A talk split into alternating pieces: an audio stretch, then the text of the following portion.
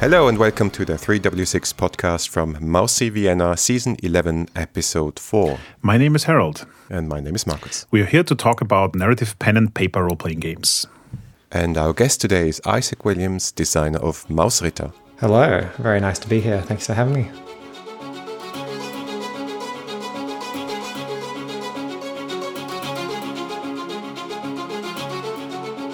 Welcome to the podcast, Isaac. Maybe to start us off, could you tell us a little bit about yourself, your background, how you got into game design? Yeah, how did I get into game design? That's a that's a good question. Yeah, I, I'm an elder millennial, I would say, and I got started with game design when one of my dad's friends gave me his D&D BX red box sometime probably in the early 90s sometime when I was just a child and I think that just like sparked something in me. And I, have been, you know, fiddling around with role playing games ever since. I think maybe even before then, I, I kind of had thought about the idea of role playing games, even if I didn't quite understand them. I think all my life since I've been a child, I've kind of fiddled around with game designs, have, have made up made up little games for my for my brothers or my friends just to pass the time. It's something my brain does. Are role playing games your games of choice, or are you interested in designing other games as well? I, I, yeah, I'm a real, I'm a real dabbler. I'm a real jack of all trades, master of none. Generally, I think it's whenever I'm, I'm playing a game or or reading a book or whatever, my brain just starts ticking over, and and it starts thinking of iterations on this particular thing that I'm doing. So, when I've been playing a lot of board games, I was I was interested in board game design I sometimes dabble in video game design when I've got the time. That's much more difficult to find the time to do video game design instead of programming, doing the boring bit. And yeah, when I'm when I'm deep in in role playing games, I, I just can't help but start hacking at them and pulling them apart and finding how how they work and trying to put them back together again. The thing I dabble in is translation. So mm. I wasn't the translator for Mausritter, but I envy the guy because Mausritter was the easiest title ever to translate because it's German. and since we're a German speaking podcast, yeah. of course we have to know what, what's the story behind that name. My family is from German background. I don't I don't speak any German myself, but my my Oma is is first first generation German immigrant. I guess part of the vibe of Mausritter I was I was going for. My design process is quite messy, I would say, and I, I tend to go back and forth between drawing, between graphic design, you know, fiddling out page layouts and then figuring out words that fit into those pages or sometimes I do the words first and then f- figure out how to fit them into a page or sometimes I, you know, draw a picture and then write some words inspired by that. So for Mausritter to capture that specific vibe, had a font that I liked basically, and then that that black letter that black letter font, and then needed an appropriate name that would fit the vibe of the font and and fit the vibe of the game as well. And Mouse Knight, Mouse Ritter, kind of came quite naturally from that. Let's go back to the beginning. What was the original spark of an idea that eventually led to Mausritter? Mausritter kind of happened quite naturally. It was a it was a game that my friends and I were playing as our as a home game that eventually became a published book. The way that that happened is that we were playing the Mice and Mystics board game. If you're familiar with that, it's a like a dungeon crawling board game where you, you move little mice around a board and fight evil cockroaches and rats.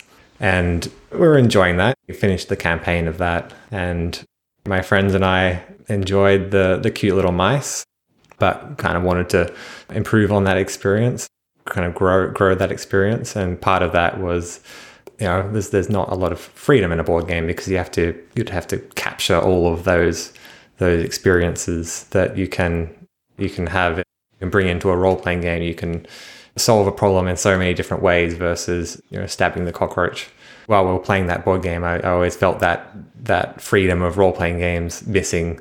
So I think like taking the cute mice and hacking it onto a onto a role playing game was was a pretty obvious solution to me.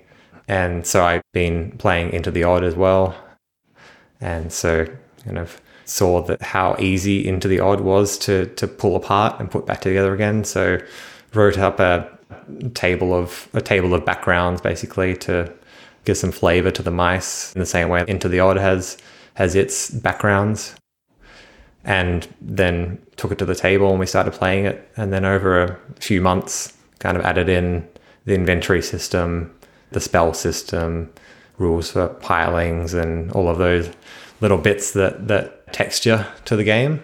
Yeah, and and eventually it, it just kind of turned, you know, slowly slowly morphed into something that was a that felt like a a game rather than a homebrew thing that my friends and I were playing.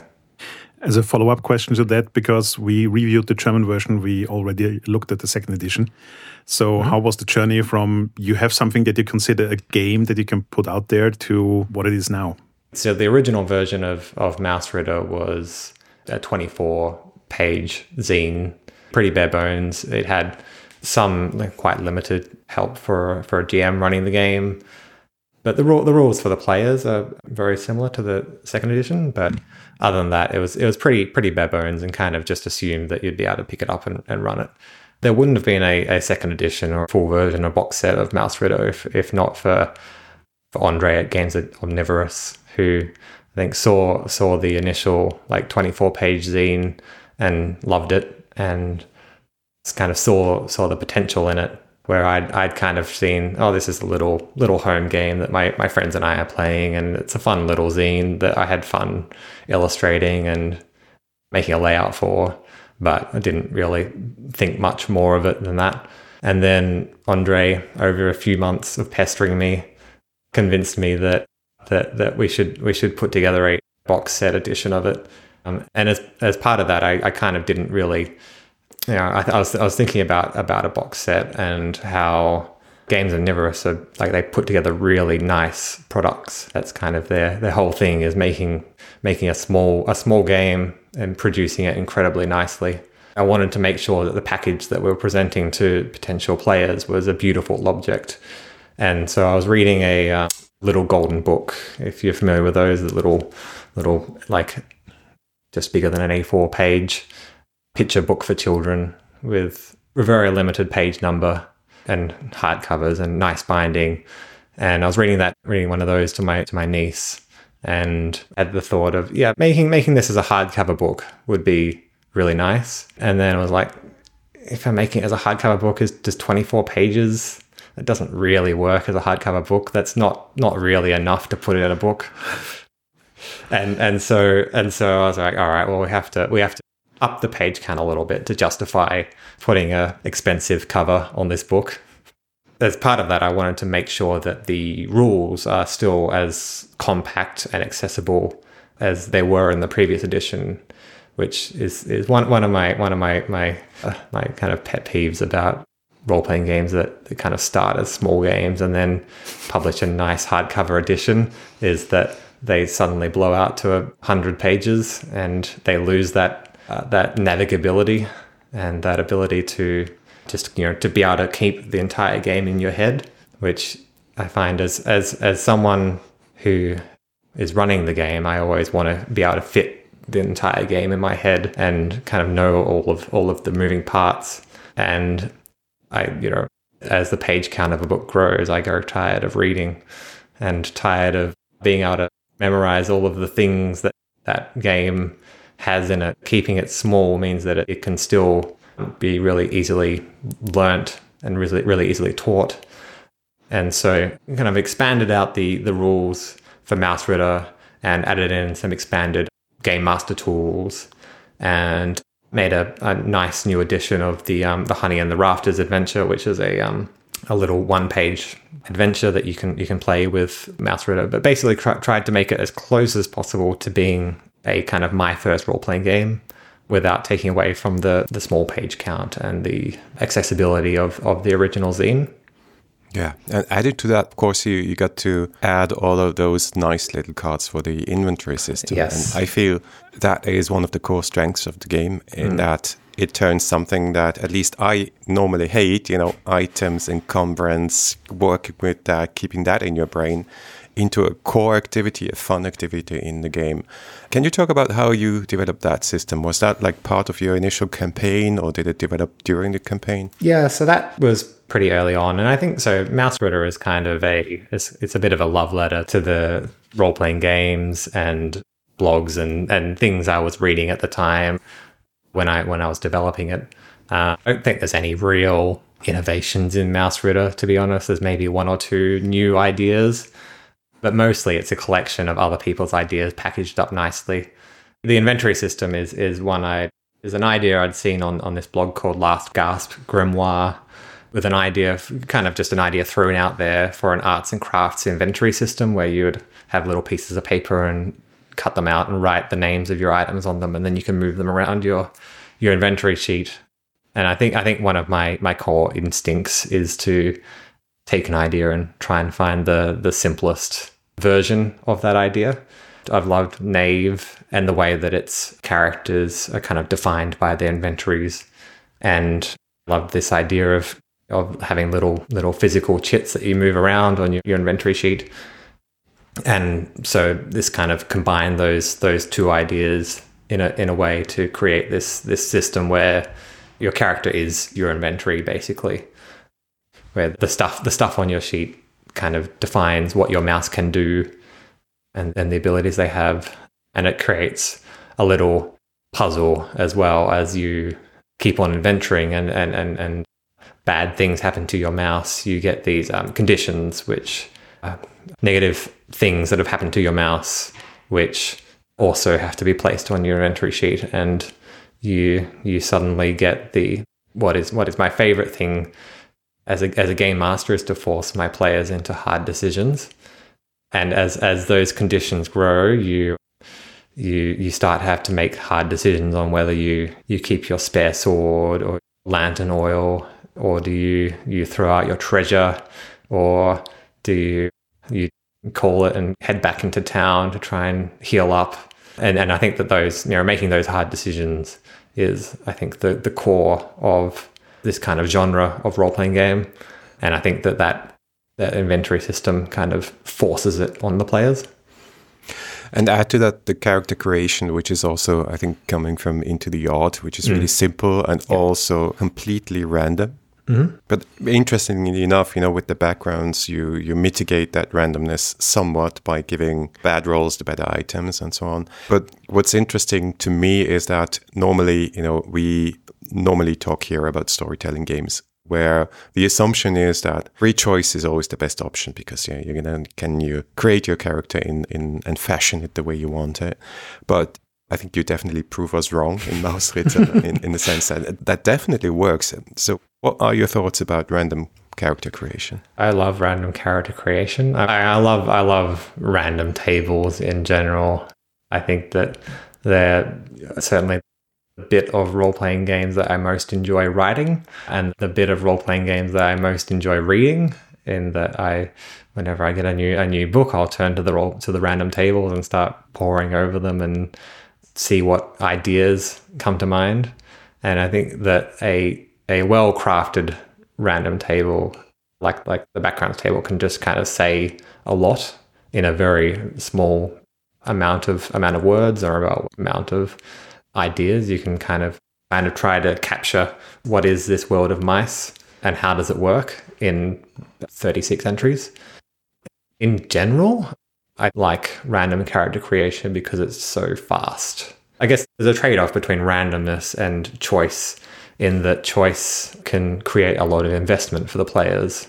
But the, the trade off is that it can create analysis paralysis or over investment for the players, and you can get the what I what I see is the problem in in like you know traditional I mean mainstream D and D culture of like creating these these characters in your head before you've even played the game, where you've got these these multi page backstories and you've gone and bought a special mini and and kind of invented this whole story about for this character in in this way that means that once they hit the table if they depart from that story, then that's going to create problems for either you or the or the game master in the way that you envision envision that character. Uh, and so I think I think I love coming to a game with a blank slate and kind of bringing letting the game talk to, to that character. And I think also come from a story game background. I like before getting into into the kind of adventure game style play. I was playing a lot of Apocalypse World and other other games of, of, of that belt of where you know the the the I guess the mantra of that game or other games like it is play to find out. And I think that having that random character creation forces you to play to to find out because you're roll roll a handful of dice and then you're in the game and you've got to play it. It's kind of interesting because we started off this season by talking about the differences and the commonalities between OSR and story games. Mm-hmm. We sort of happened upon the fact that both are trying to create this alternative to the traditional D&D mode and the thing you just described is exactly one problem that I think PBTA addresses in a very different way in that it just tells you look this is the role okay? You have a few choices but you are supposed to be the mage okay? Play the mage. Mm-hmm. this is your this is your highlight moment and it's, it's called a move. So it's very interesting uh, those those different approaches to a problem that is just there and de- dealt in a different way by mainly you know giving gm and player advice in like the trad game mode. The way that I see OSR or game games like Mausritter working is that the game is in the spaces where the rules aren't. Whereas I guess a story game kind of says here is where the game is. And so, it, yeah, it's, it's a very different way of thinking about rules writing. And it's one I've, I've quite enjoyed kind of kind of figuring out how, how to, to best express. I'm, I'm slowly thinking about the next game and and it's probably going to be something more in the belt of the kind of story game tradition just because i'm interested in, in, exploring that again. So i think they, they both have their their place.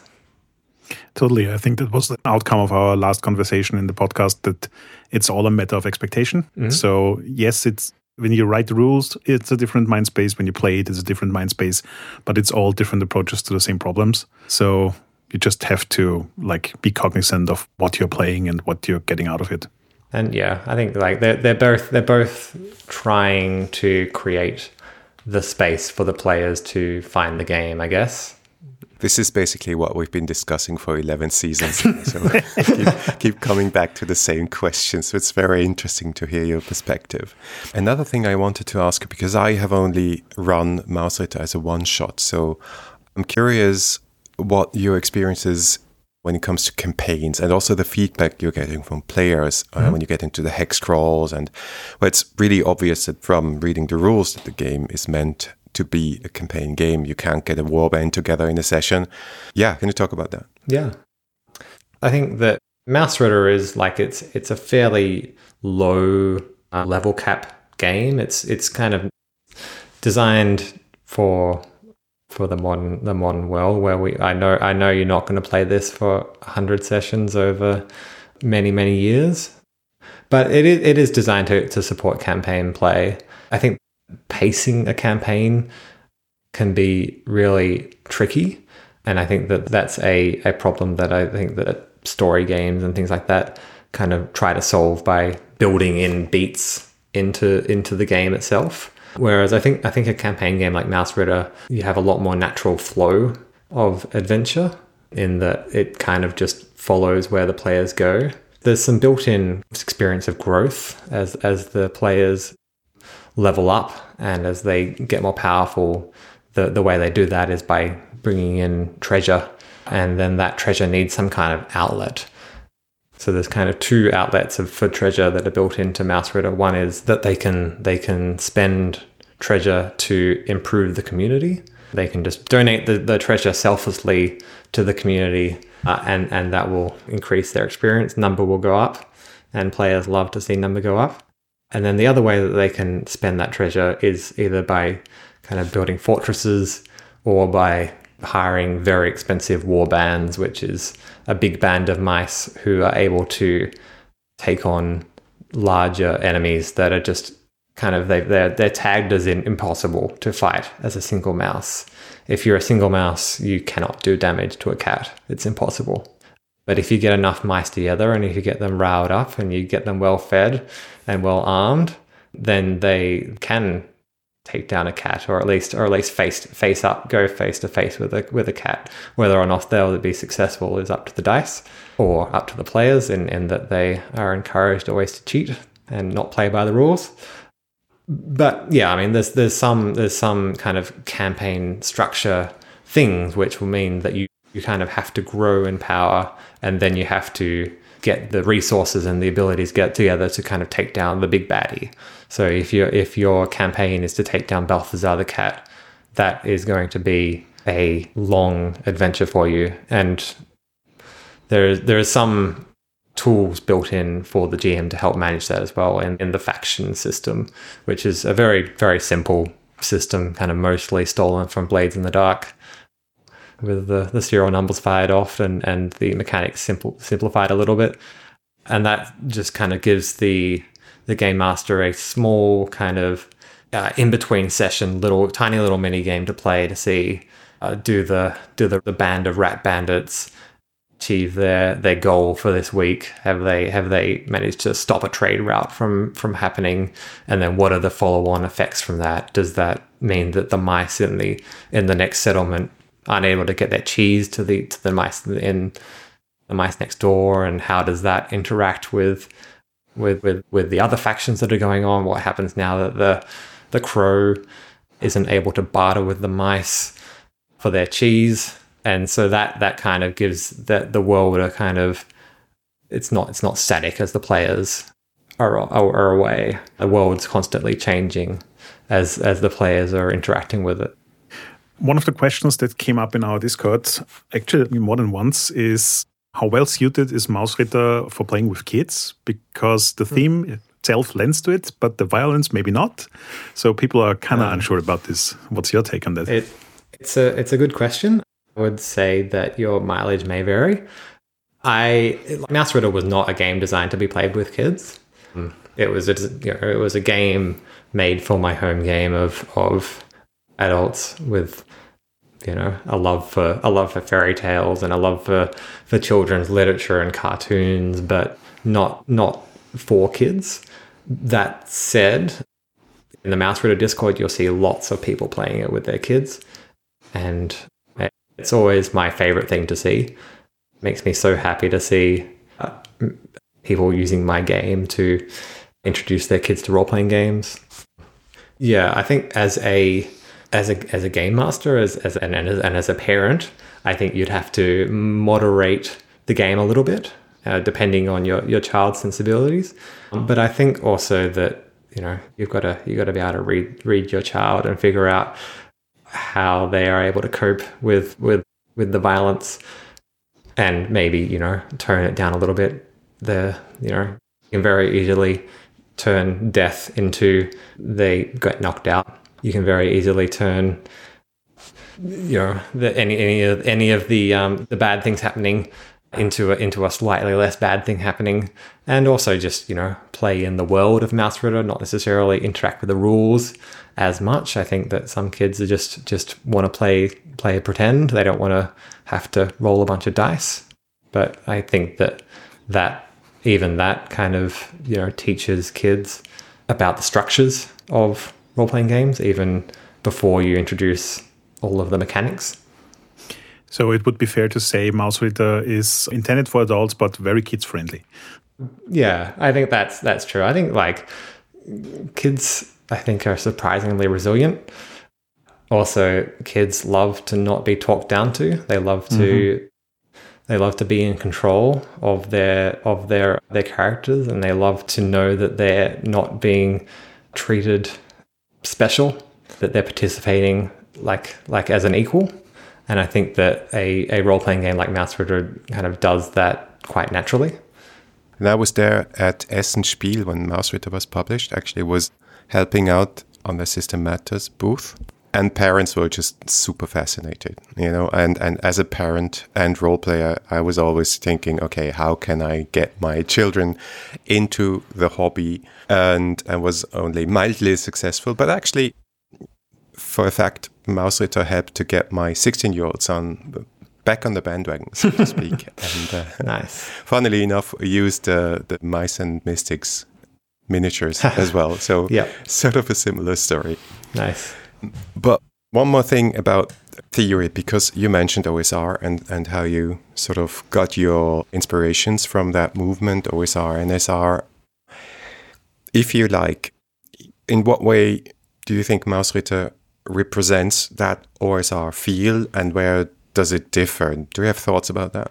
I always kind of shy away from using the OSR label for Mausritter uh, for, for a few reasons. One being that it's kind of a nebulous term. And I think a lot of people think this is a game that can be played using a D&D original module, which you cannot do with Mausritter. You'll need to turn all the goblins into rats and the the dragons into cats, and you'll need to put it inside a giant tree instead of inside a dungeon, which means that it, it does require a bit more work to run a game of Mausritter than a you know a, a an old school D&D module and and also I think you know there's a, there's a bit of like the OSR world has a bit of a toxic reputation. Sometimes I think correctly, sometimes I think incorrectly. I, have, I have very mixed mixed feelings about the about the, the term itself, but I think that the design sensibilities are fantastic. Just love the the way that that the as I, as I mentioned before that the the game exists where the rules aren't the the rule, and I, and I, think that I try to be quite explicit with that in Mausritter that the rules are there as a failure state. So it, it is it is a game of playing pretend until something happens where the rules where the rules occur, and at that point, then you need to interact with some mechanics and roll some dice and see what happens. It's a mode of play that, that I love because it just feels so free to run and free to play in that you're you're encouraged to experiment with situations and experiment with rules. And there's there's plenty of parts of the game which are kind of slightly unfinished or like kind of left left unclear intentionally in order to give the the game master and the players space to find what that is for them. So for example like the game does not mention humans at all, or like maybe in one or two hexes, maybe. And that that's intentional in that then the, the game masters and the player then required to either find, yeah, they're required to find in their game what humans are and and the role that they play in the game. So as a curious follow-up question to one of the early ones we had, I guess you're aware of Mouse Guard. Mm-hmm. I so I always find it kind of interesting when I start a new role playing game design project and I look at the market and I find a game that's like 80 or 90% there. It's like, do I hack this now? Do I just ignore it? Do I stop the project? Um, like, what's the decision around if you want to design something that's very similar to something else that's on the market? And at the same time, looking at the finished games, Mausritter really isn't in any way the same as Mouse Guard. So I'm kind of mm. like curious what your thoughts are when you started Mausritter and were aware of Mouse Guard? I'm aware of Mouse Guard. I've never actually played Mouse Guard. I've played I played Burning Wheel and Torchbearer though, and those are both games that I have spent a lot of time thinking about and a, not a lot of time playing because they are not games that can be played easily. and when I play a role playing game, what I want to do is I want to play the game and I don't want to be stuck thinking about it. And so I think that Mausritter, the what what it what it does is it gives you a small amount of systems and a small amount of tools and says, get this to your table right now because this is what you do with a role playing game. It does not exist in your head, it exists on the table with a group of friends. That's actually great advice. I think I think like role playing games are, a, are a, a, a, primarily a tool for social interaction, and if they're not being used as as that, as a way to enjoy time with your friends and your family, I think that they're failing. Well, speaking of interaction, there has been a lot of interaction with your game in the community, not only the translations, but also a lot of new material has been created by, mm. by fans and mm-hmm. players and GMs. We're actually getting our, our very own German expansion, Schrebergarten, oh, uh, very soon. Very the most German of possible expansions, Schrebergarten. Can you tell us more about how you set up this whole environment with the Mausritter third party license as well? Yeah, I mean, as I mentioned before about the OSR kind of label and expecting to be able to play existing modules with with the game. I think that one thing that was really clear to me when when I released Mausritter is that you need content for this game because it's primarily a dungeon adventure game. You're you're going into dangerous places and bringing out treasure, and that requires work from the game master to create. And uh, you know, a lot of people don't have time or energy or desire to create that things. Or, and a lot of people just also love to read read adventures and get ideas from adventures. And I, I also know that like I, I love writing adventures, but I'm incredibly slow at it. I've written a small, very small handful of adventures for Mausritter so far that I've actually released because because I'm incredibly slow at writing, and I want to make sure that it's whenever I release something, it's done very well. But I know that there's a lot of people out there who are creating content for for Mausritter because you you have to create content for Mausritter to play it. And so I, I think that there needed to be some way to to do that and and you know, I don't see any reason why someone shouldn't be able to just release an adventure for Mausritter. It seems fine to me. I'm not it's good for Mausritter. It's good for anyone else who wants to release release content for Mausritter. And so making it as easy as possible was was my main my main goal was saying here's the game. I don't have any particular sense of ownership to the game itself. Like I feel like it's it's it's a extruded game from from many other things, a lot a lot of ideas from from other things, and so I feel like anyone else should just be able to like take their their ideas and put them out there as well. And so yeah, I think very very soon after releasing Mausritter, I set up the, the you know the third party license, which basically says if if you if you have an idea for an adventure and you want to release it, and and you don't say you're me and you don't and you're not a Nazi, then you can go for it. Those are good rules. Is there anything you're working on you want to plug currently, Isaac? Uh, yeah, we're, we're um, Games Omnivorous and I, Andre and I, are slowly working on another box set adventure for Mausritter.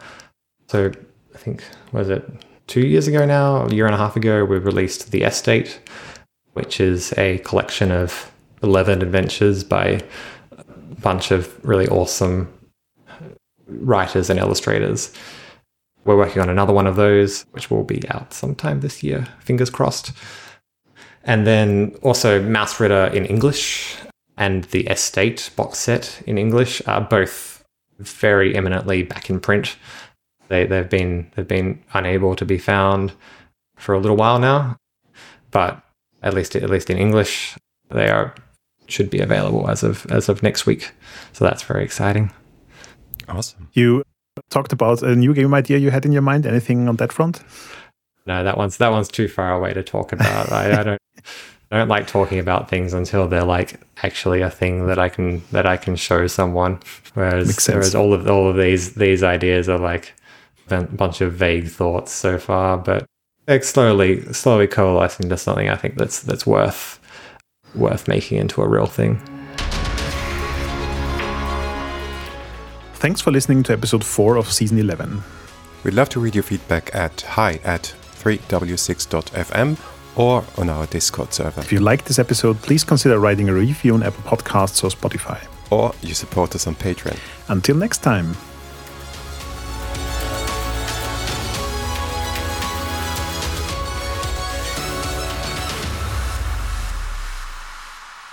once someone on, on Twitter called Mausritter a, a bad game but a great product, and I'll I'll take that. You know. I read that review, but I disagree. I, I, I, I took it as a as a huge compliment. I, I think that that the productness of Mouse Mausritter, I think, is is what sets it apart. Really, like it's mm. a it's it's a it's a complete package where in, in yeah. a in a world where where a lot of things aren't, and you know that's that's something I'm proud of.